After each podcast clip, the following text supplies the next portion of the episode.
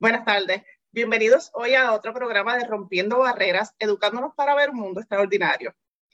En la tarde de hoy, pues tenemos la ñapita de lo que es el, el tema del autismo, del trastorno del espectro del autismo, porque estuvimos hablando sobre esto durante todo el mes de abril, que es el mes de la concientización sobre el diagnóstico. Sin embargo, como hay tantas interrogantes al momento, que quisimos ¿verdad? extenderlo un poco más para el beneficio de todas las la familias y comunidad sobre este tema y más sobre lo que es el apoyo a las familias, que es un tema que todavía necesitamos mucha información sobre él, ya que no existen mucha, muchos recursos y menos aquí en Puerto Rico para eso. Así que, eh, o tal vez la información, porque sí hay algunos recursos, tal vez no lo que quisiéramos, pero hay. Eh, sin embargo, pues tenemos en, el, en la tarde de hoy pues, dos o tres personas importantes que nos van a estar hablando sobre este tema.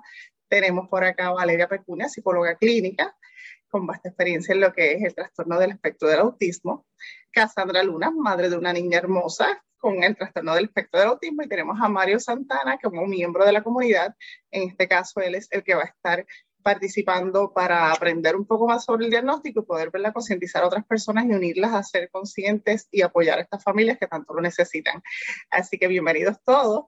Eh, me gustaría comenzar con con Cassandra, hablándonos un poquito sobre lo que su experiencia con este diagnóstico. Cuéntanos, Cassandra, que, cuáles fueron esas primeras características que viste en tus chicas que te preocupaste, ¿verdad? Por buscar una ayuda o buscar eh, identificar si esto, estos síntomas estaban relacionados al diagnóstico de autismo. ¿Tienes el micrófono apagado lo puedes encender cuando gustes? Hola, buenas. Mi nombre es Cassandra Luna, soy mamá de una niña diagnosticada con el diagnóstico de autismo, eh, TEA. Eh, pues vamos a comenzar, ¿verdad?, con lo que es el desarrollo de Amaya. Eh, ella es una niña, ¿verdad?, que comenzó con sus etapas de desarrollo básicas, todas las hizo bien, ¿verdad?, debido, ejemplo, lo que es el proceso del, del gateo y todos esos procesos de los que seis meses y nueve meses que se esperan ella lo realizó todo bien, era una niña bien sonriente, hacía un contacto visual con mamá, con papá, pero a lo que llegamos a la etapa de el, al año, eh, ella hubo un retraso bien marcado en todo lo que ella hacía, en cuestión de que contacto visual, eh, las palabras como mamá, papá, que es observar a un bebé luego de los seis meses, dejó de, hacerlo, eh, comenzaba a hacer patrones repetitivos, pero al momento mamá no sabía que se debía al diagnóstico, porque yo pensaba que era algo normal en cuando en lo que es en el, en el área de juego. Pues como mamá eh, tuvo una alerta cuando ya empezó a no dejó de decir, como que empezó a decir mamá, papá, y ahora no pues entonces ahí yo la llevé a lo que es a evaluar a una terapista del aula. Pero yo la llevé porque dejó de decir palabras, no por el diagnóstico de autismo. Eh, porque para mí eso no existía en, el en mi mundo. Cuando la llevo a evaluar, ¿verdad? Eh, pues de acuerdo a unos criterios, me dicen, ¿verdad? Que se, se le debe realizar una evaluación de autismo a la niña. Y pues yo sin problema alguno, ¿verdad? Eh, dije, pues está bien, vamos a realizarlo. Y de acuerdo a esos criterios, ¿verdad? Y unos procesos, ahí entonces eh, comienza lo que es este proceso que ha sido largo eh, y que después de esa evaluación es que yo empecé a aprender sobre qué signos, como cuáles, poco contacto visual, patrones repetitivos en el área del juego, el aleteo, que yo pensaba que era algo normal cuando se emocionaba, ejemplo, de algún programa local o algo que ella le gustara, eh, que se aislara eh, jugando sola, porque como ella se crió sola, pues yo pensaba que era algo normal y pues que luego en el proceso pues yo aprendí que, ¿verdad? Eh, que esos patrones son eh, puntos claves para diagnosticar a un niño con TEA. Qué bueno que lo mencionas, Cassandra, porque eh, nos ha pasado mucho. A veces hay personas que todavía, por falta de conocimiento, no saben identificar muchos de estos, de estos signos. Estoy hablando también de los profesionales de la salud, ¿verdad? Que, impartimos tal vez tipos de evaluaciones dirigidas a, diferentes áreas. En mi caso, como paróloga del habla, pues no todos los patólogos del habla conocen todos los signos, o si algunos lo ven, pueden relacionarlos, seguir considerándolos parte del diagnóstico del habla o lenguaje. Sin embargo, pues el identificar esto, este tipo de síntomas te puede guiar a un diagnóstico más allá de un problema del lenguaje, porque el que ella tenga autismo no significa que no tiene problemas del lenguaje, es parte ¿verdad? De, ese diagnóstico. Así que es bien importante que lo hayan mencionado porque muchos de los padres llegan a evaluaciones del habla precisamente por lo que mencionas. Ah, es que tuvo un retroceso en el habla y me preocupa, por esto quiero evaluarlo. Sin embargo, no se dan cuenta de que habían otros retrocesos, pero parece que el más marcado o el más evidente fue que me decía mamá, me decía agua, me decía cosas y ahora no me las está diciendo. Eh, te pregunto, este, Valeria, ¿es muy común este tipo de retrocesos en el desarrollo de los niños o específicamente en estos niños que son diagnosticados con autismo? Pues es una manera en que se manifiesta, ¿verdad? El diagnóstico de autismo y me encanta, ¿verdad? Que haya salido y que la manera de manifestarse los síntomas en esta chica fue de esa manera, ¿verdad? Porque me parece que referente a eso hay un poquito de desconocimiento, así que si en efecto tenemos un niño que ha desarrollado sus destrezas este, de una manera típica y de repente hay una evidente pérdida, típicamente la vemos más en el área de, comunicación, ¿verdad? Y también en ese contacto social o ese enganche social, pues es importante o es como que una alerta o una, una señal de que es importante poder llevar a cabo este, alguna evaluación o contactar a algún especialista para poder entonces e, evaluar y confirmar o descartar el trastorno del espectro de autismo. Lo que mencionó que también es importante, la mayoría de las familias llegan por preocupaciones relacionadas al área de, lenguaje. Así que muchas veces llegan a los patólogos y es importante que los patólogos se sigan entrenando en esta área porque muchas veces ahí esa es la primera persona que llega porque identifican más temprano esas dificultades en el área de comunicación. Y muchos de los niños presentan conductas repetitivas cuando se emocionan, así que muchos de ellos lo normalizan como, como si fuera parte de su desarrollo y no lo visualizan como si fuera, ¿verdad? Tal vez causa de otro tipo de diagnóstico, como puede ser autismo, porque pueden haber patrones repetitivos en otros diagnósticos, no necesariamente solamente ¿verdad? en el área de autismo, pero es un signo de que algo está pasando y es importante ¿verdad? conocer por qué que suceden este tipo de, de, movimientos repetitivos y a veces ¿verdad? Esta, esta información no la tienen a mano. Te pregunto, este, Cassandra, ¿verdad? Cuando te enteras de este diagnóstico, el, el hecho de que como mencionaste, ¿verdad? Que, que creo que es muy común en muchas de estas familias, esto no está en mi mundo, esto no estaba en mi mente, jamás, ¿verdad? Este, mucho, bueno, la mayoría de los padres lo que desean es que sus hijos estén sanos, que no presenten pero en este caso eh, se dio y llega a lo que es el diagnóstico de autismo. ¿Cómo reaccionaste al enterarte de este diagnóstico? Este, ¿Te sentiste cómoda al enterarte ya que te explicaron sobre todo esto y pudiste comprenderlo mejor? ¿O fue totalmente un shock para ti? ¿Qué nos puedes decir, verdad, en ese proceso de, de enterarte de sobre todo esto?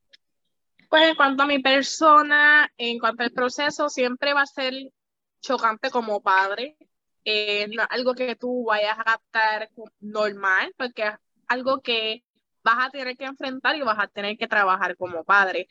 Yo como mamá, pues tan pronto eh, la patóloga me explicó lo de la evaluación del diagnóstico, tenía como que esa, como que esa seguridad de que sí, ella tenía eh, ese diagnóstico de autismo, porque era diferente el comportamiento, ella el retraso, eh, comencé a leer y pues de esa manera cuando ya eh, luego de las evaluaciones, ¿verdad? Formales, eh, me dan la noticia, no fue tan chocante para mí. Al contrario, yo dije, pues mira, vamos a trabajarlo de forma positiva, vamos a buscar, hay muchos servicios ahora y lo trabajamos y con terapia yo sé que va a salir adelante, sabes que lo tomé de una manera positiva, pero no lo tomé como que me puse de mal humor, eh, como que esto no puede ser, lo tomé de una forma positiva, pero en cambio a lo que fue, ¿verdad? Eh, mi esposo, pues, eh, y mi familia fue en negación, ¿sabes? Todo el mundo decía como que no puede ser, ella es una niña normal, ellos piensan que físicamente los niños con diagnóstico de autismo tienen que tener algo, una característica que los defina. Y todo el mundo me decía que era un que lo diagnosticaron mal o que la diagnosticaron a temprana edad.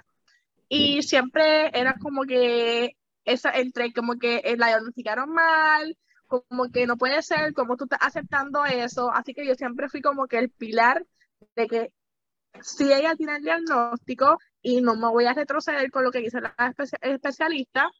Y poco a poco, ¿verdad? Ellos fueron aceptando y ellos se comenzaron a leer y a comenzar a educarse, porque ese es el problema. Eh, muchos papás y muchas personas no están educadas en el tema y hay rápidos que viene la negación. Eh, ahora que mencionas eso, ¿verdad? Voy a incluir por acá a Mario. Mario, te pregunto, ¿tú conoces, habías escuchado sobre el diagnóstico de autismo? ¿Has compartido con personas que tengan este tipo de diagnóstico? porque en lo que menciona Cassandra es verdad, muy importante, la, la falta de conocimiento de, de, las personas en general, pues ha estado un poco escasa, aunque hay mucha información, parece que al alcance de las personas, pues no es tan accesible, no es tan, que valga la redundancia, tan accesible como a veces uno piensa. ¿Habías escuchado sobre esto? ¿Tienes el micrófono apagado por si acaso? ¿Qué le puedes decir por ahí? Muy buenas tardes a todos, ¿verdad? Este, gracias por la invitación. Este, pues mira, con relación a, al, al, síndrome o al autismo, sí había escuchado y sí había visto algunos casos. Eh, me, me, de sobremanera, algo que anoté aquí fue el aleteo cuando la madre, Cassandra, dice que la niña aleteaba. Pues recuerdo hace mucho tiempo en Ponce de León, donde vivíamos, había un muchacho también movía las manos con una cierta peculiaridad cuando se emocionaba. Ese aleteo en los niños es es normal, o sea, en todos los niños que tienen este padecimiento o los, todos los niños con autismo hacen ese tipo de conducta. Valeria, creo que esto es perfecto para ti. Yo puedo contestar, pero como yo no vengo para eso, te dejo a ti para que le expliques toda esta área de los movimientos repetitivos que creo que es muy importante mencionar. Creo que ¿verdad? es una buena pregunta y que lleva a transmitir información importante pues la realidad es que no todas las personas con autismo van a presentar este movimiento repetitivo, a pesar de que es algo característico del, del diagnóstico, ¿verdad? Este, ese, ese síntoma particular, muchas personas como que lo conocen, ¿verdad? él pudo observarlo, ¿verdad? Evidentemente, este, en una persona eh, conocida. Así que sí, definitivamente es algo que vemos y forma parte de los criterios diagnósticos, particularmente del criterio B, de, relacionado a lo que son las conductas repetitivas y los intereses restringidos. Pero es importante saber que si una persona no presenta esas conductas, puede cumplir con otras eh, síntomas y como quiera cumplir con el diagnóstico. Particularmente en ese criterio B, solamente tiene que cumplir con dos eh, de los cuatro espacios o, cuatro áreas que están dentro de eso. Así que eh, sí, puede una persona presentar el diagnóstico si está presentando esos síntomas, pero si no, también pudiese presentar el diagnóstico. ¿Cuáles son otros ejemplos de conductas repetitivas que muchas veces no se hablan, pero sí se ven? ¿Puedes mencionar algunas de ellas? Por ejemplo, ¿verdad? El brincar en el mismo lugar de manera repetida, eso es algo que se puede observar. A veces viene acompañado también de ese movimiento repetitivo de, de mano el movimiento que a lo mejor no está en el aleteo que se conoce, movimiento competitivo de, de, los deditos aquí cerca de los ojos, eso es algo que se, que se observa. El dar vueltas en un lugar particular de manera repetida, puede ser en su mismo eje, pero también, ¿verdad? Yo tengo muchos niños que es alrededor de, por ejemplo, los papás me dicen alrededor de un mueble particular, ¿verdad? De manera repetida da vueltas alrededor del mueble. Así que hay varias de, de conductas que caen dentro, ¿verdad? De, de ese criterio, ¿verdad? Donde están las conductas repetitivas como lo dice la palabra, ¿verdad? Conductas repetitivas. Puede ser tanto la conducta en movimientos como conductas tanto también en patrones de juego, patrones de hacer una cosa de cierta forma de manera repetitiva. Dime, Mario. Ajá. Eh, otra pregunta que le voy a hacer. El, los diagnósticos específicamente de esta condición, ¿verdad? Del TEA, eh, varían en edad. O sea, ella se dio cuenta en cierto tiempo específico, pero podría ser antes o después tiene una fecha más o menos, tiene una fecha de, o sea, una edad más o menos en el que puede ser eh, diagnosticado. Pues los síntomas se pueden ver desde temprano en el desarrollo. Se ha identificado como un patrón que a veces se hacen un poquito más evidente cerca de los dos años. No obstante, sí sabemos que eh, pueden presentar conductas que son características del diagnóstico desde antes de los dos años y tenemos instrumentos validados para poder hacer un diagnóstico previo eh, a los dos años. Antes, en una de, las eh, versiones que se utilizaba en el manual diagnóstico que utilizamos para diagnosticar, se había puesto, se había estipulado ¿verdad? una edad específica, pero eso ya no está. Así que sí, los síntomas pueden estar desde bien temprano en el desarrollo, pero hay como que es, normalmente eh, se pueden hacer un poquito más evidentes cerca de los dos años. No sé si esa fue la experiencia con Cassandra, fue cerca de, ese, de esa edad donde observó los síntomas. Otra de las cosas que, que, menciona, que menciona en el caso de, y, te permito ahora, Cassandra, discúlpame que te interrumpí, es que uno de los criterios para el diagnóstico de autismo es que estas, estas características o síntomas se ven en las primeras etapas del desarrollo. Así que, eh, Mario, como menciona, sí eh, se espera, ¿verdad?, poder evidenciar entre esas primeras etapas aunque a veces pues hay niños que pasan desapercibidos, ¿verdad? Porque algunas de estas conductas son tan sutiles y no han sido tan marcadas y se empiezan a ver mucho más en la adolescencia, tiene que haberse un registro, ¿verdad? Tanto de su familia, eh, hasta los mismos adultos, ¿verdad? Que llegan pues, a, a, realizarse completamente y vienen a darse cuenta al nivel de adulto que, mira, yo creo que yo tengo autismo y cuando venimos a ver, sí, habían unas cosas en la niñez que ahora es que ellos es que están como que, ay, mire, mi mamá me dejó pasar todo esto porque lo veían tan normal y no eran tan evidentes tal vez como un aleteo como tal vez aislarse completamente, eran más sutiles y pudieron ¿verdad? pasar desapercibidos por, por, la vida, pero sí estuvieron presentes desde las primeras etapas. Si no tenemos esa evidencia, pues a veces es mucho más complejo ¿verdad? para poder dar este tipo de diagnóstico y se tiene que verificar que no sea otro relacionado. Me corrige si estoy errónea, Valeria. Cuéntale no, no, no, para nada Y poco dando a eso, es importante saber que algo que, que, que es clave es que a veces, y se ha, se ha, evidenciado que los síntomas se pueden manifestar de maneras diferentes a través del desarrollo, ¿verdad? Y algo que dijo Ana es que a veces estaban ahí presentes los síntomas, pero no es hasta que las demandas sociales aumentan y son suficientes para que entonces se vea una manifestación un poquito más clara de los síntomas. Sandra, te había interrumpido, continúa, bendito. No te preocupes. Pero en mi caso, específicamente, eh, cuando yo llevé a evaluar a mi hija, yo la llevé al año y cuatro meses. Que en ese proceso de el año y cuatro meses eh, es que yo me percaté del retroceso ¿verdad? en el habla que la llevé a evaluar, que por lo menos eh, esa fue mi, mi alerta para esa, en esa etapa. Y yo creo que Sandra, ¿verdad? debe ser como que un ejemplo, ¿verdad? De la importancia de que cuando uno ve algo, este, yo sé que a veces es difícil, ahora que yo soy mamá, ¿verdad? Creo que lo puedo entender un poquito mejor, ¿verdad? Este, en el sentido que a veces uno dice, ay, pero es que no quiero que sea algo, pero la realidad es que, ¿verdad? Te felicito, Cassandra, por haber tomado entonces esa decisión de hacer esa evaluación a nivel temprano, porque sabemos que mientras más temprano, intervención más temprana, ¿verdad? La mejor posibilidad de poder desarrollar estrés. Claro, y lo más importante, lo receptiva que fue ante todas las cosas que le dijeron, que ella no fue esperando un diagnóstico de autismo. Así que eso, eso hace que sea una mujer muy valiente, ¿verdad? Y, y, dispuesta a sacar a su niña hacia adelante. Y, y según ¿verdad? Este, lo que conozco es así. Así que eso me alegra y yo sé que ella va a tener mucho éxito. Eh, te pregunto, es Cassandra, ¿piensas, sí, esta es una pregunta, esta es una pregunta que, que estuve utilizando, ¿verdad? En, en unos cuestionarios a, algunas familias y eh, he tenido ¿verdad? ese issue entre, entre familias que dicen que, mira, no, es que este diagnóstico se debe quedar en familia, nadie más lo debe conocer. ¿Tú piensas de la misma manera? ¿Tú piensas que nadie debe conocer sobre el diagnóstico de tu hija o tú piensas que es necesario que conozcan que ella tiene autismo? Yo al contrario, eh, yo pienso que otras personas sí deben conocer el diagnóstico porque yo puedo ayudar a otras familias que estén pasando por la misma situación. Eh, me ha pasado en el caso que yo he publicado, ¿verdad?, sobre algunos avances de mi hija en las redes sociales y las personas me escriben por mensaje, mira, eh, ¿qué cosas tú encontraste en tu hija? ¿A dónde fuiste? Porque hay muchos padres que tienen miedo a ese tema y al yo ser tan abierta con el tema de autismo y los oriento y los guío a donde tengo que ir porque yo como madre pasé por todo el proceso, los puedo ayudar a ellos y muchos de ellos le, con todo respeto, digo, mira, eh, eh, le digo, le digo los puntos claves del retraso, de y les explico y me dicen, ay, mi hija o mi hijo hace lo mismo. Y yo puedo ayudar a otros padres, ¿verdad? Que no han visto eso, pues que sus niños eh, tengan una intervención más temprana y que no sea tarde, porque entonces ahí eh, rápidamente los ponemos a, ¿verdad? A ayudarlos en el proceso. Es así. El, el, desconocimiento, ¿verdad? Es lo que hace que nos atrasemos en muchas de las cosas.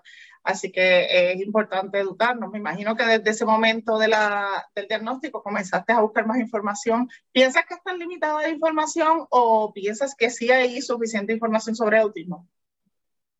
No, yo pienso que es bien limitado porque eh, como mamá, cuando ejemplo que viene el mes del autismo, todo es autismo, autismo, autismo, pero de repente pasa el, el, mes de verdad de, de, informar sobre el tema y ya, se acabó. Yo pienso que no, que debe ser algo constante y que incluso, ¿verdad? Eh, las organizaciones se tomen, ¿verdad? Eh, para informar a las personas sobre el diagnóstico, porque no solo un mes, son 12 meses que tenemos y cada día, ¿verdad? Eh, este diagnóstico va a seguir en aumento y yo pienso que luego de lo que es la etapa del, del huracán María para acá, como que eso ha ido en crecimiento, en crecimiento, en crecimiento. Yo pienso que eso es bien importante, tanto en las escuelas, porque incluso hasta en la universidad, yo pienso que a mí nunca me hablaron sobre el diagnóstico y un tema que es bien importante como nosotros como, como individuos. Claro, y opino igual. Este, pienso que todavía relacionado al diagnóstico de autismo en cuanto a, a nivel universitario y más en, en el área específica de la salud, muchos de ellos pues sí hablan sobre lo que es el diagnóstico en general, pero a veces no hablan de esta parte de lo que es el diagnóstico, como yo siempre menciono, ¿verdad? Conozco un poco más sobre el diagnóstico porque me adiestré mucho más allá a conocer de él mismo, pero no fue porque eh, a nivel universitario me dieran todas las herramientas para identificar un niño con autismo. No fue así. O sea, yo me tuve que educar aparte sobre eso. Sí sabía lo que era autismo, sus características, pero todo fue como que más general. Como buscar en Google y pues aparecer la definición, eso, hasta ahí. Pero más allá, ¿verdad? De yo ver cuáles sí pueden ser estas características, pues este, yo pienso que todavía falta mucho. Te pregunto, el, en cuanto a apoyo a las familias, eh, ¿has tenido oportunidad de, escuchar asociaciones? ¿Piensas que es necesario ese apoyo a la familia? ¿Cómo Definitivo, el apoyo a la familia es bien importante porque es un proceso que realmente no es fácil, es fuerte y tiene que ser continuo. Y en mi caso, ¿verdad? Eh, se me ha hecho bien fuerte es ser mamá, eh, el área laboral, eso es algo que me ha afectado mucho porque eh, a medida que va pasando el tiempo, pues mi hija necesita eh, unas terapias, eh, a veces son tres y cuatro terapias que tienes que coger en la semana y necesitas el apoyo de otras personas que también intervengan, porque, intervengan, perdona, porque es importante.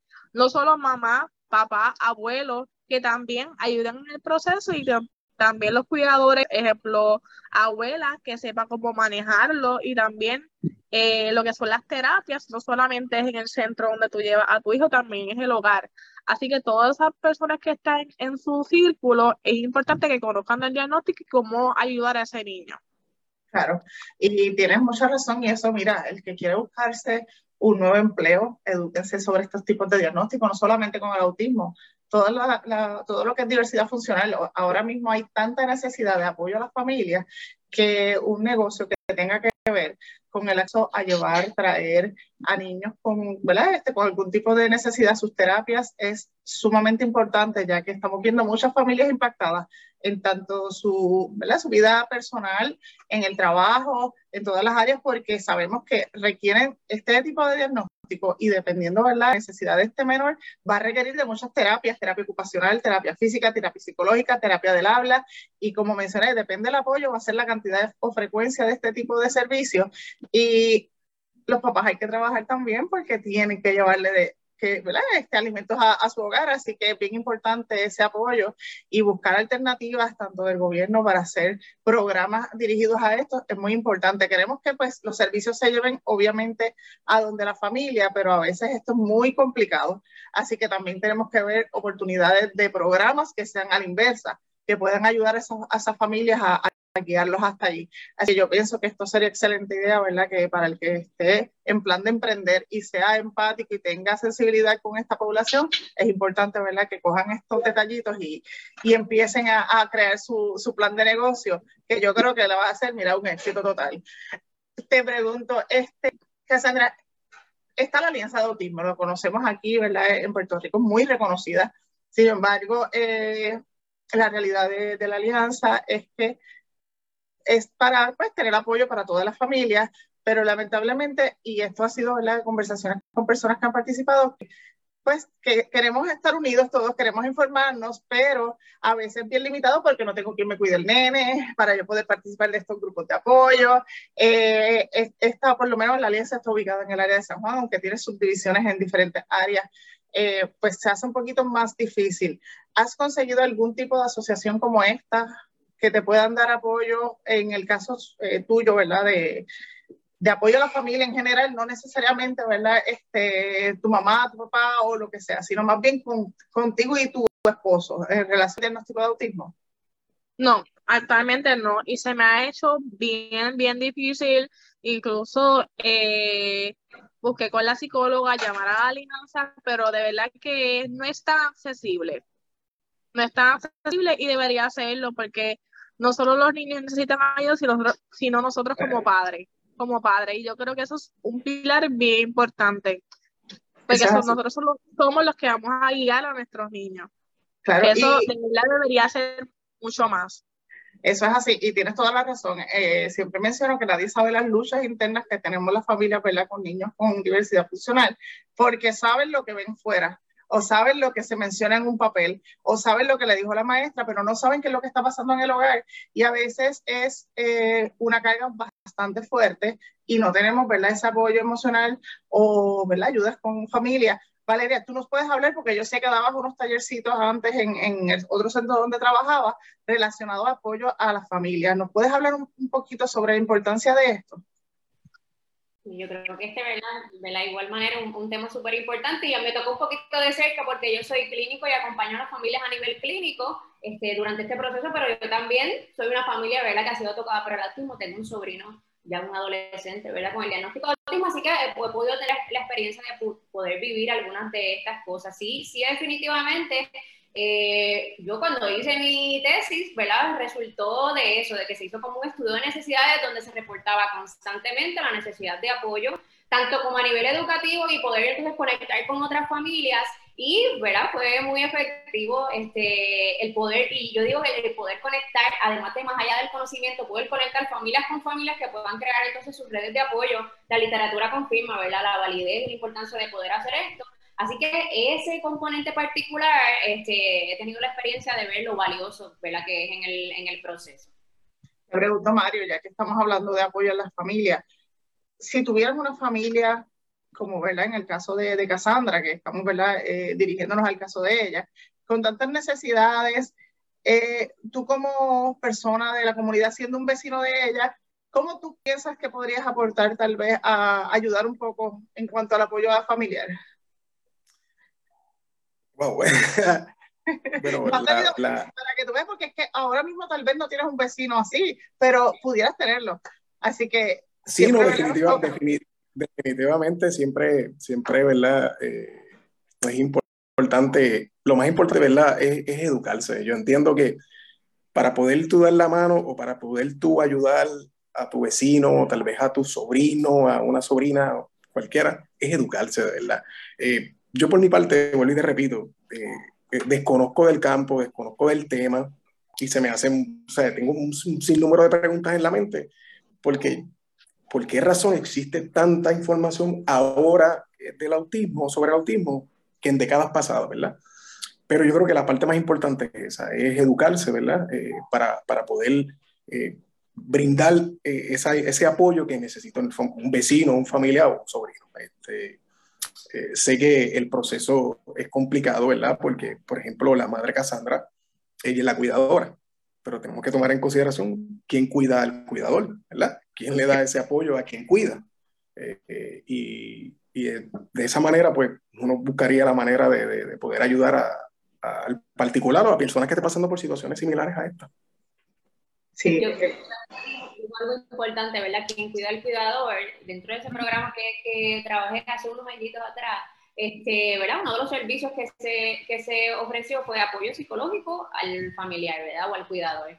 Tuve la oportunidad de impactar parejas que, ¿verdad? A raíz, como resultado de, de las, las, tensiones, ¿verdad? Que resultaron eh, luego del diagnóstico del, del, chiquito, pues, pues pude apoyar entonces en esa área, entonces pude ver el, el, el fruto de eso. Así que yo creo que dijo como que cosas importantes y en cuanto a la comunidad, yo creo que también uno puede ayudar con ser sensible, este, ¿verdad? Pensando en que, no sé, Cassandra nos puede hablar como que un poquito más de eso, en el sentido, si, si estoy por ahí, el chico está corriendo y tengo todos los paquetes, ¿cómo te ayudo, verdad? El, no señalar, ah. ¿verdad? El, no, no hacer a la otra persona sentir este, de una manera particular. Así que yo, yo creo que, que, claro, el conocimiento es importante. Yo estoy bien contenta de que haya una persona aquí, ¿verdad? Que, que no conoce tanto el tema y que a partir de, de esta experiencia va a poder salir y transmitir entonces esa información. Pero ¿verdad? no sé si Cassandra este, está de acuerdo conmigo, esa sensibilidad, ese, ese, ese, poder sentir de que no me están señalando, no me están juzgando, es algo importante. Este, Mira, el ojo, cuando uno viene y dice, ay, espérate, que se salió la nena al patio y no hay nadie afuera, tal vez no se dieron cuenta. Cosas tan como eso es una, una, aportación bien grande, porque sabemos que a veces muchos de ellos no tienen esas inhibiciones y esas preocupaciones sobre lo que es el peligro, y tener solamente un, mira, una comunidad que sepa identificar que, espérate, ella nunca está afuera, que es raro que ella esté afuera hoy, y simplemente es porque, mira, tal vez a veces no hablan, pero tienen unas habilidades motoras, que Dios se las bendiga, que se trepan y, hacen mil cosas que uno dice, espérate, ¿qué pasó aquí? Así que hasta eso, simplemente con eso, como mencionaba Valeria, el que te vean que ella está tal vez un poco inquieta y tienes que mover unas cosas y a veces, este, ¿verdad? Mira, ¿te puedo ayudar en algo? Son cosas sencillas, a veces vemos y, y con ese simple hecho este, estamos ayudando. Si vemos un niño en una crisis en un supermercado, no es empezar a hablar sobre el asunto, tal vez, ¿verdad?, tener otro tipo de apoyo. Eh, como menciona Valeria, sensibilidad ante todo. Porque, mira, hasta uno le dan crisis. Y hasta, hasta nosotros mismos tenemos nuestros días. Así que es cuestión de ser un poquito más sensible, ¿verdad? Y, poder aportar a, a otros. Y, y, no sé si ahí Cassandra nos podrá decir si tú has tenido algún tipo de experiencia como esta. Sí, eh, falta mucha sensibilidad. Eh, muchas veces he sentido que mi hija sí ha sido señalada y como mamá eso frustra mucho, a pesar de que a veces uno se hace lo más fuerte, como que era eso uno, eh, en el caso por lo menos, a veces en la mascarilla, ella tiene una hipersensibilidad bien marcada y la mascarilla, estamos en un proceso, ¿verdad? Que se integre y las personas a veces están en la calle y me dicen, mamá, tú eres un irresponsable, me dicen cosas fuertes que a veces uno se queda como que usted no juzgue a un padre sin saber. Otras veces he tenido problemas aquí en mi hogar, eh, vecinos ponen la música bien alta y mi hija todo lo que son ruidos altos o vibraciones le molesta y rápidamente se tapa los oídos podemos ir al supermercado e igual, y las personas empiezan a mirar esas conductas que a veces uno no puede controlar como padre, y a veces me ha tenido ¿verdad? que sentar en, en el supermercado para tranquilizarla, y todo es como que te miran, no te necesitas ayuda, y cómo podemos ayudarte, es como que te miran como que de reojo, y esas cosas pues son un poquito a veces uno se desespera porque uno dice, ¿qué hago? Y nada, y, yo pienso que Cassandra es una mujer muy fuerte, sin embargo, siempre, siempre está el sentimiento de madre, ¿verdad? Nadie quiere que esté señalando a su hija, así que por más que uno esté fuerte, el, el, sentimiento va a estar ahí. Así que tal vez al frente de alguna otra persona no vas a demostrarle cómo te sientes, pero cuando uno está en, en la privacidad de su hogar, ¿verdad? Florecen todos estos sentimientos que pasamos durante el día y eso es entendible. Yo entiendo que de igual manera el, el el personal que atiende a tu hija debe ser un, ¿verdad? un equipo de apoyo, porque pues trabajan con niños, ¿verdad? Como, como a Maya todo el tiempo y se supone, ¿verdad? Y se entiende que deben tener este tipo de sensibilidad, aunque no es lo suficiente, ¿verdad? Queremos más. Así que eh, eh, entiendo todo esto. Hablando pues, de, de, lo que es el apoyo, eh, ya Valeria entiendo que no está dando sus grupos de, de apoyo según su tesis, pero sí estamos haciendo otras cosas, no significa que no estamos apoyando a la familia. Eh, Impact, ¿verdad? Así es que se llama. Project Impact. Project Impact. Muy bien. Eh, cuéntame un poquito sobre el proyecto Impact, que para mí también es algo nuevo y, pero muy interesante, así que quiero que nos hable sobre eso. Creo que Cassandra sería también una muy buena persona para educarse sobre esto y creo que a Mario le vendría súper bien para cuando conozca más personas pueda ¿verdad? Este, educarlas y guiarlas hacia esto.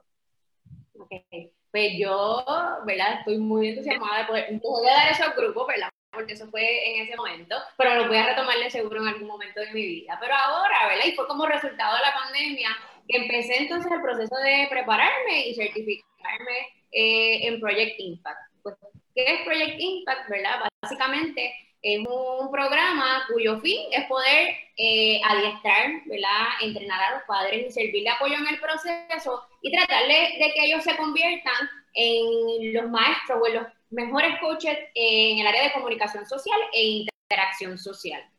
Este programa no, no, se conoce tanto en Puerto Rico. Actualmente yo soy la única persona, el, ¿verdad? El Certified Coach certificada, pero conozco de muchas personas que usan las estrategias. Así que yo lo que hice fue que como que completé entonces eh, el proceso y yo quiero contagiar, ¿verdad? Muchos colegas, muchos especialistas, ¿verdad? Eh, patólogos, ¿verdad? Como Alma, que pueden entonces unirse entonces a este, a este equipo pero, pero básicamente, ¿verdad? Es eso, trabaja de mano a mano con los papás, dirigido a poder fortalecer esas destrezas eh, para apoyar los retos que hay en la comunicación y la interacción social. ¿Quiénes se benefician de esto? O sea, eh, eh, me están mencionando que los papás se convierten en coaches, pero cualquier papá de niño con autismo, niños con autismo con algún tipo de necesidad específica, ¿Cómo se determina quién puede beneficiarse? Lo chévere es que ni siquiera tiene que tener el diagnóstico de autismo para poder beneficiarse del programa. Yo creo que eso es algo importante, ha habido un aumento en prevalencia, así que estas listas de espera, ¿verdad? A veces uno escucha y, eh, que son a veces kilométricas. Y en efecto, para, para entrar en el en Project Impact no tienes que tener el, el diagnóstico, sí tienes que tener eh, evidencia de que el niño está presentando retos en el área de comunicación social y la interacción social. Así que no tienes que tener un diagnóstico para esto se beneficiarían eh, mayormente los, los niños que están eh, desde los cero años, ¿verdad? Hasta más o menos cuando están en un lenguaje expresivo de cuatro años. Son, son, son esas familias que se pudiesen beneficiar eh, mejor dentro del proceso. Los niños que son, tienen un lenguaje expresivo un poquito más adelantado pudiesen como quiera beneficiarse, pero recomiendan que lo hagas a la par con un especialista. En mi caso yo soy psicóloga, así que yo tendría que buscar entonces un especialista en habla y lenguaje para asegurarme de que las estrategias están siendo efectivas entonces en la implementación. Para, ¿verdad? Para que no hayan dudas. No es simplemente que tenga un problema de habla y lenguaje, sino que también tenga esta área de la área social impactada y por eso es que se hace merge de las dos cosas, ¿cierto? Tiene que tener impactada las destrezas de comunicación social, interacción social, entiéndase, ¿verdad? La participación social es algo que trabaja mucho. Las destrezas de comunicación, ¿verdad? Incluye comunicación verbal y no verbal y aquellas destrezas que van dirigidas a poder participar socialmente, ¿verdad? Desarrollar eh, relaciones sociales. Eh, se trabajan también destrezas de imitación, que son parte importante, ¿verdad? Dentro del proceso de, de interacción e inclusive se trabaja con expandir esas destrezas de juego. Así que básicamente esas son las, áreas donde se va a estar impactando a la familia y cuando digo a la familia obviamente se impacta al niño, pero es a través entonces del apoyo, el entrenamiento al, al cuidador, ¿no? tiene que ser padre. Algo que dijo Cassandra que me pareció importante es que yo, por ejemplo, yo tuve una vez que impacté al cuidador, pero era una familia bien unida, que la cuidaba, abuela, este, Titi tenía algo que ver y se conectaron, ¿verdad? Todas las personas de la familia y eso es súper beneficioso porque el niño va a estar interactuando con diferentes personas. Mientras más personas estamos utilizando las estrategias, eh, mejor. Estas estrategias, ¿verdad? Esto es un programa que ahora en Puerto Rico no, no se conoce tanto, pero que tiene mucha, mucha evidencia científica. Eh, más de 15 años este, se está implementando eh, y es uno de los, de, los, de, las, ¿verdad? de las intervenciones que se categorizan como evidence-based, que están para trabajar con la población de personas eh, con el diagnóstico de autismo. Así que yo creo que, que, nada, yo quiero seguir como que fomentando ¿verdad? la preparación en esta área y seguir impactando este, familias. Claro, porque solita no vas a poder con todo Puerto Rico. Quisiéramos, ¿verdad? Porque uno quisiera cambiar el mundo, pero sola no se puede. Así que por eso es bien importante decir que aquí hay para todos, aquí es bueno que todo el mundo se eduque para que sigan, ¿verdad? Ayudando a estas familias. Voy a volver a el mismo tema que te acabo de preguntar, pero lo estoy haciendo, como digo, yo sé la contestación, pero lo estoy haciendo porque pueden haber dudas. Si yo tengo un paciente que me lo trajeron por habla y lenguaje, yo estoy consciente de que no tiene autismo, me dijiste que no solamente es para autismo, pero no tiene autismo, pero sin embargo tiene afectado el área de pragmática. Lo menciono porque me están mencionando la parte social, la parte de interacción, pero a veces los papás no logran comprender en qué se basa esto, pero si en una evaluación de habla y lenguaje le aparece que tengo problemas de pragmática. ¿También caerían aquí? Tiene, tiene que haber problemas en el área de la comunicación social, ¿verdad? E, esa es el, eh, la clave, ¿verdad? Así que eh, es, el habla es dirigida al área de socialización, saber las reglas en el área de socializar, eh, pues definitivamente cualificarían para poder este, entrar en este tipo de intervención. Así que si tenemos un niño que presenta un retraso de lenguaje, pero no está impactado, ¿verdad? El área de comunicación social, entiéndase un niño que logra establecer contacto visual de manera consistente, que puede compartir intereses, compartir el juego, ¿verdad? De manera cooperativa, pues no se va a estar beneficiando, eh, ¿verdad? De la manera eh, que esperamos dentro de este programa. Sí, en el caso comunicación social, interacción social, este, incluye también una área que es de manejo de conducta, que yo creo que es tan importante, pero como parte del programa no se le da a todo, no es necesario darlo a todas las familias, este, pero casi siempre que tengo una familia me dicen, pues no estoy el niño no está presentando en este momento a lo mejor una conducta retante bien significativa, pero me gustaría prepararme y es algo que se toca también entonces en el, en el programa. Eh, y lo menciono pues porque el, área de pragmática tiene que ver con la parte de comunicación, pero es cómo utilizas ¿verdad? este lenguaje para comunicarte con otros, es esta parte de que llego a un lugar, ¿verdad? Tengo que saludar para de que sea de manera apropiada, por eso es que le hago el acercamiento a Valeria, pues porque a, ver, a veces no entendemos, cuando nos dan este informe, no entendemos en qué se basa ¿verdad? cada una de sus eh, los significados de cada área evaluada y por eso ¿verdad? lo menciono, para que los papás tengan más conocimientos y se puedan guiar y buscar las ayudas. Eh, si yo estoy dentro de este programa, perdóname, este, si estoy dentro de este programa, ¿qué yo espero ganar ahí? O sea, ¿qué yo voy a aprender a hacer? Yo entonces voy a me vas a enseñar a, cómo jugar con el niño, me dijiste que sí que trabajas todas estas áreas, pero en el sentido de que me vas a dar destrezas para yo aprender cómo hacer. Eso es entonces lo que estaría. Yo, creo que es importante, y esa pregunta la puedo atar a que hay veces que las familias entienden como que, pues, entonces es que yo no sé jugar, ¿verdad? No sé cómo trabajar con mi chico, pero, ¿verdad? No, no, no va dirigido a eso, que vamos a reforzar, ¿verdad? Me gusta utilizar como que más, más la palabra reforzar. Entonces, dirigir esos acercamientos sociales de manera tal que fomentemos, ¿verdad? O apoyemos el desarrollo en esa destrezas de comunicación social e interacción social que sabemos que en el diagnóstico del trastorno del espectro autista son las destrezas que mayormente están impactadas. Lo chévere es que se hace desde una edad bien temprana, este, ¿verdad? Sí, y, y un montón a los papás. se puede dar de forma individual, como se puede dar también de forma grupal. Y esto es algo que, que es importante. Yo he tenido la experiencia eh, de ambas modalidades. La experiencia que tuve, que impacté, ¿verdad? Dos familias a la vez, ¿verdad? Tuvimos el componente adicional de poder eh, conectar familias con familias y fomentar apoyo, fue bien chévere. Intercambio de contacto, ¿verdad? Intercambio de experiencia, eh, ¿verdad? el expandir ese conocimiento de entre familias. Así que se puede dar de, de diferentes modalidades esto sería excelente por, pues, por lo que estamos hablando, ¿verdad? Ese apoyo y siempre conocer otras familias que estamos pasando, ¿verdad? Por, por lo mismo nos ayuda a comprendernos y, y, aliviar un poco, ¿verdad? Esta carga que a veces podemos estar llevando. Eh, bien importante, como mencionas, ese tiempo tal vez, ¿verdad? De familia, ese tiempo que tiene ese papá con ese niño, ese tiempo de juego, de comunicación, es sumamente importante en este diagnóstico de autismo, Valeria? ¿O, ¿O, tú crees que es suficiente con ponerle una tablet que tenga aplicaciones educativas o simplemente llevarlo un cuido o, o una escuelita? No, es, ¿verdad? eso es parte importante y parte crucial eh, del proceso del desarrollo de, de, todo niño, ¿verdad? Y particularmente de un niño con el diagnóstico de, del espectro de, autismo.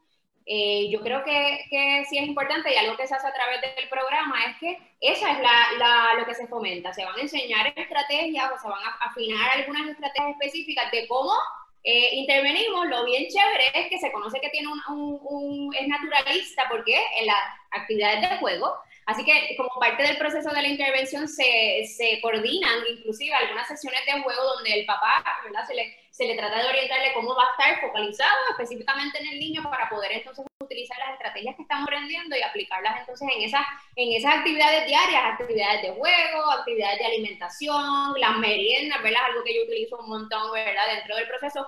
Y eso a las familias les gusta, porque hay veces que yo sé y escucho a Cassandra y veo a mi familia también que pasó que estamos bien cargados, que tenemos un montón de terapias, ¿verdad? Y algo chévere que me gusta de este programa es eso, que las estrategias son implementadas en las actividades del diario vivir. Este, alimentación, vestimenta, juego, Así que tiene, tiene eso a su favor. Y esa es una de las preguntas que me hace muchas familias. ¿Cuánto tiempo voy a tener que dedicarle? ¿verdad? Y, y, es que las estrategias son, son diseñadas para que se utilicen en el diario vivir, en las actividades diarias. Perfecto. Así que eh, eh, sería excelente que más, más familias se integren a este programa. Así que espero ¿verdad? Que, que, todos puedan compartir este programa para que se riegue la voz y, busquemos esta, este tipo de asistencia. Así que Valeria, te deseo mucho éxito. y Valeria, te pregunto, ¿hay algo más que se me haya quedado importante sobre este programa? Eh, yo creo que lo hemos cubierto todo. Gracias a la, a la pandemia, yo me ¿verdad? completé el proceso de certificación y gracias a, a, la pandemia pudimos entender que en efecto hay algunas intervenciones que se pueden facilitar ¿verdad? a través de modo virtual. Eh, el programa, eh, particularmente yo, muchos de, mis de mis familias que estoy viendo y que he visto no, son de aquí, de la, yo he crecido en la área metropolitana, son, veces son del área sur. Este, así que porque parte del programa es que tú das unas sesiones que son más didácticas, ¿verdad? Donde le enseñas a través a los papás, a través de explicaciones, a través de videos, a través de discusiones de casos, eh, y todo eso se puede hacer de una manera virtual, ¿verdad? Así que podemos impactar a muchas familias a la vez que están cargadas, que no se les hace difícil llegar hasta una oficina.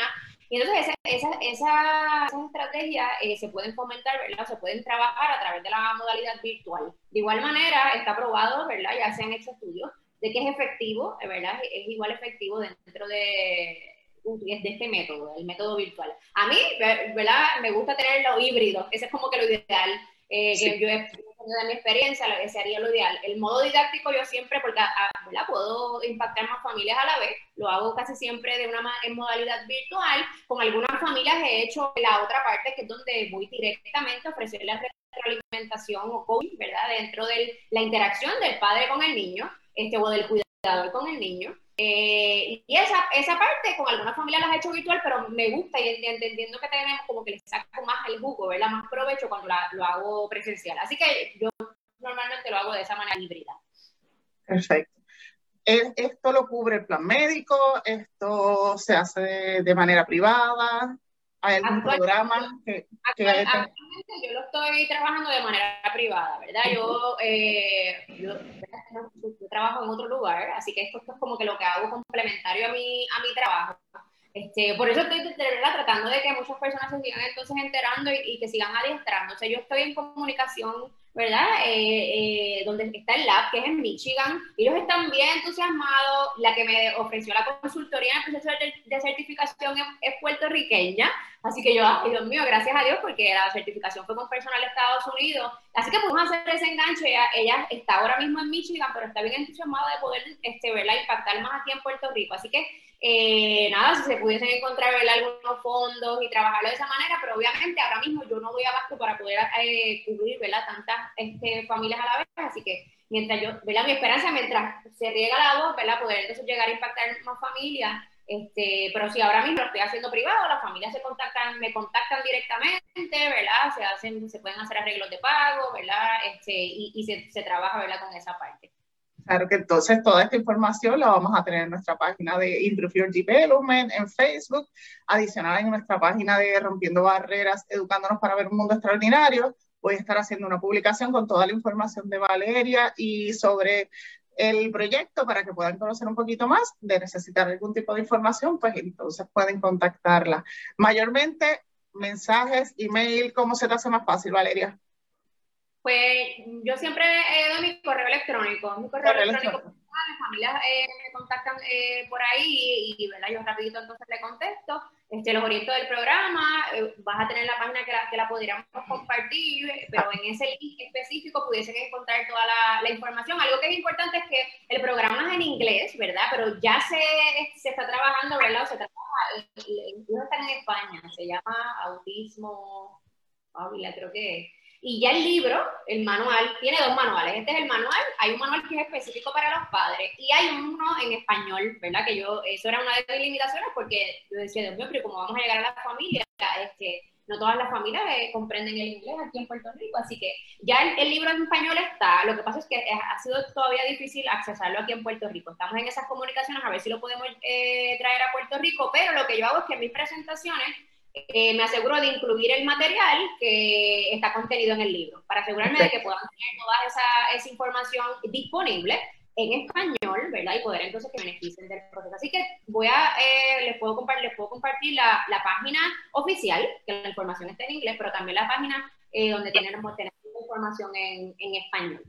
Claro, perfecto. Te voy a agradecer muchísimo y por eso pregunto el método de comunicación. A veces estamos con tantas familias, estamos muy ocupadas entre un trabajo y otro, así que es mucho más fácil cuando nos comunicamos, ¿verdad? De esta forma indirecta y así impactamos, ¿verdad? A otras personas. Cuéntanos por ahí, Mario, cuéntame qué tienes que decirme. Ah, una pregunta para, eh, um, para Valeria. Valeria, le pregunto, este programa eh, eh, del que usted nos está hablando ahora mismo, sería bueno introducirlo, ¿verdad?, en programas de cuido, ¿verdad? Porque yo supongo que Cassandra como madre, en el momento de solicitar alguna, algún servicio en algún cuido, pues creo que se le, va, se le va a hacer de una manera difícil, ¿verdad?, encontrar una persona que pueda trabajar con una conducta relacionada a su hija. Ese, esos tipos de programas se, son compulsorios en los cuidos, una persona tiene que certificarse, o eso no se trabaja en Puerto Rico. Pues no, no es, que sean compulsorios, ¿verdad? Pero sí una forma de, poder o un lugar donde bien mencionas que hay que llegar con esta información es a los centros de cuidado, centros preescolares, ¿verdad? Donde podamos entonces accesar a, más familias que puedan estar pasando este, por esta necesidad. Así que definitivamente, ¿verdad? Eh, eh, es un lugar donde debemos ir a transmitir definitivamente eh, esta información. Perfecto. Así que ya saben, no solamente la familia, sino, como dije, es la comunidad. Hay que seguir regando la voz para poder aportar ¿verdad? Este, a todas las familias con diversidad funcional. Estoy muy feliz ¿verdad? Por, por el programa de hoy. Como siempre, yo digo que todos tienen mucha información valiosa, así que pueden buscar los programas anteriores sobre síndrome Down, sobre el periodo de embarazo, el desarrollo del niño y este de autismo que nos votamos, toda la información relacionada al diagnóstico eh, no sé si, eh, Cassandra, ¿tenías algo que decirme? Sí, quiero algo que decir. Me encantó mucho lo del programa. De verdad que estoy fascinada porque eh, con este proceso de, ¿verdad? Con mi hija, yo quiero estudiar acerca de, ¿verdad? Lo que son los niños con autismo, especializarme. Así que es algo que encontré una pasión que, ¿verdad? Fue como que de sorpresa y una de las cosas de mis metas, ¿verdad? A corto plazo, no a largo plazo, es, ¿verdad? Buscar certificaciones, ¿verdad? Con el diagnóstico, que específicamente sea con el diagnóstico de autismo, que ayuden, ¿verdad? Directamente con mi hija, pero en algún futuro puedo ayudar a otros padres, ¿verdad? Y a otros niños. Que me encantó de verdad, así que voy a estar accesando a la página de... Qué bueno. Yo creo que los papás se convierten después en los mejores coaches, en los mejores que tienen esas experiencias este, personales. Y me ha pasado con muchas familias que dicen eso mismo, ¿verdad? Eh, ahora que tengo mi chico con diagnóstico, quisiera como que después toda esa misma pasión de poder adiestrarme y entrenarme un poco más en el área, y entonces poder llegar este, a impactar a, a otras familias. Yo estoy bien excelente. Este, Estoy bien contenta, Alma, y verá que te quería dar muchas gracias porque estos espacios son importantísimos, ¿verdad? Eso es lo que fomentan el poder crear conciencia, poder crear conocimiento. Yo estaba pensando eso, ¿verdad? Yo creo que yo nunca había hablado, toco a mis colegas que los conozco directamente, les envío email, pero no había hablado este, del, del, programa. Así que, ¿verdad? Con esto se espera que poder eh, lograr mayor alcance este, a las familias. Y yo creo que sí, que se está creando, que como dice bien Cassandra, falta información, ¿verdad? Este, pero yo creo que se están creando espacios, espacios como este. Eh, recientemente se hizo un, simposio en la Universidad de Carlos Albizu y estuvo bien chévere, donde se, eh, fue gratis, la familia se puede conectar. Así que estoy bien emocionada, ¿verdad? En ese sentido de que se, se sigan abriendo espacios que son necesarios para poder entonces crear mayor conciencia y mayor conocimiento y poder llegar entonces a más familias. Así que muchas gracias, Alma.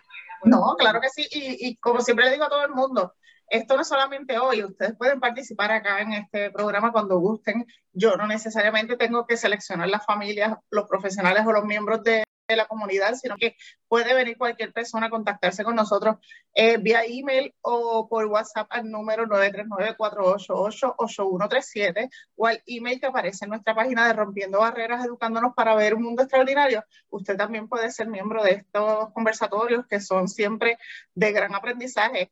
Importante seguir compartiendo. Esto es un programa nuevo. Nosotros no tenemos un gran alcance, pero hemos visto que paso a paso en cada programa sigue la gente compartiendo y sigue la gente uniéndose. Y lo bueno de esto es que no solamente hablamos de un solo tema, en este caso pues estamos tocando todavía hasta el día de hoy el tema de autismo, sin embargo no podemos estar tocando novela todo el año quisiéramos, pero tenemos otros modos de, de llevar esta información sobre autismo pero tenemos que dar oportunidad también de otro tipo de diagnósticos, así que el próximo programa, que sería el día 24 de mayo, estaríamos hablando sobre lo que es la esclerosis múltiple y vamos a estar hablando sobre todos esos síntomas, eh, todos estos retos que pasan las familias con, con este tipo de diagnósticos y pues creo que también ¿verdad? es importante conocer sobre todo esto, así que eh, seguimos ¿verdad? rompiendo estas barreras y educándonos para que no solamente conozcamos de uno, sino tenemos que apoyar a todas las comunidades que tanto lo necesitan. Así que, como dije, muchas gracias. Voy a estar compartiendo por acá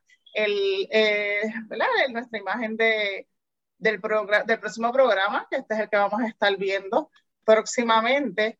Eh, se me perdió por aquí, que no lo encuentro. Déjame ver. Creo que se está viendo ahí este, estaríamos hablando sobre lo que es la esclerosis múltiple el 24 de mayo a las 6 de la tarde por Facebook Live. Saben que cualquier preguntita pueden hacernos mientras estemos en el programa, que alguien del personal va a estar respondiendo a ellas. Si no se puede en el momento de la transmisión, eh, vamos a estar muy pendientes a, sus comentarios y vamos a estar eh, respondiendo a sus preguntas ¿verdad? En, la, en la medida que sea posible. Le agradezco a todos ustedes por el tiempo, por eh, complacer a esta servidora, ¿verdad? A crear conciencia y romper estas barreras. Así que muchas gracias. Eh, se me queda algo y no me puedo ir sin eso. Se me había olvidado. Y eso es algo esencial en este programa. Mario, llegó tu momento. Y con esto terminamos. La pregunta final en todos los programas es, ¿qué te llevas de acá? ¿Qué has aprendido en el día de hoy que no sabías ahorita? wow, eh, muchísimas cosas, ¿verdad? Entre ellas la falta de educación. Eh, eso eh, es lo primero, ¿verdad? El desconocimiento. Sé que, que, nosotros como seres humanos, ¿verdad? Podemos ser de modo autodidacto, buscar información en algo, ¿verdad? Que, que, que, en algo como esto, pero hasta que no nos topamos con esta situación es que nosotros no tomamos una acción, ¿verdad? Eh, como dice Cassandra, ahora se interesa más en el buscar y en educarse, ¿verdad? Porque llegó a la situación, porque le tocó a ella, ¿verdad? Tener su, su niña con problemas y ahora ya está desarrollando esa, esa pasión para seguir ayudando, ¿verdad? Eh, de igual manera, pues la, la, la, la, psicóloga, ¿verdad? Que tiene un sobrino y ella sigue, ha seguido, ¿verdad? Experimentando, ha seguido creando eh, programas, ¿verdad? E, ese tipo de cosas me las llevo, ¿verdad? Las aprendo, las seguiré comunicando, ¿verdad? Porque es sumamente importante que todos seamos, ¿verdad? Este, empáticos con esta situación. Así que nada, les agradezco ¿verdad? a todas las, las acciones que han hecho, ¿verdad? a la psicóloga por la información, a Cassandra por su experiencia con su hija y a ti por la invitación a, a este programa, ¿verdad? Que, es de suma importancia y bien importante. y no, el conocimiento ocupa espacio, así que vamos para y, y aclaro, él, él está acá, pero él también ha sido parte de lo que es la inclusión. Él tomó su curso de lenguaje de señas básico por, con la intención de, él trabaja a, servicio al cliente, ¿verdad? En una tienda y él quería pues tener un conocimiento básico por si llegaba algún, alguna persona con alguna necesidad comunicológica, el poder, ¿verdad? De la manera que fuera posible poder comunicarse con ellos. Así que ya eres parte de este proceso. En la parte de autismo pues es nuevo, pero ya en, esta, en esto, ¿verdad? Ya ha estado impartiendo eh, su granito de arena a la comunidad. Así que te lo ah, era nuevo, era nuevo. Ya no nuevo. Exacto, sí. Así que gracias, esperemos que continuemos así, ¿verdad? Educándonos. Como le dije, buenas noches, muchas gracias a todos ustedes y esperemos verlos pronto. Así que gracias, gracias, nos vemos. Luego.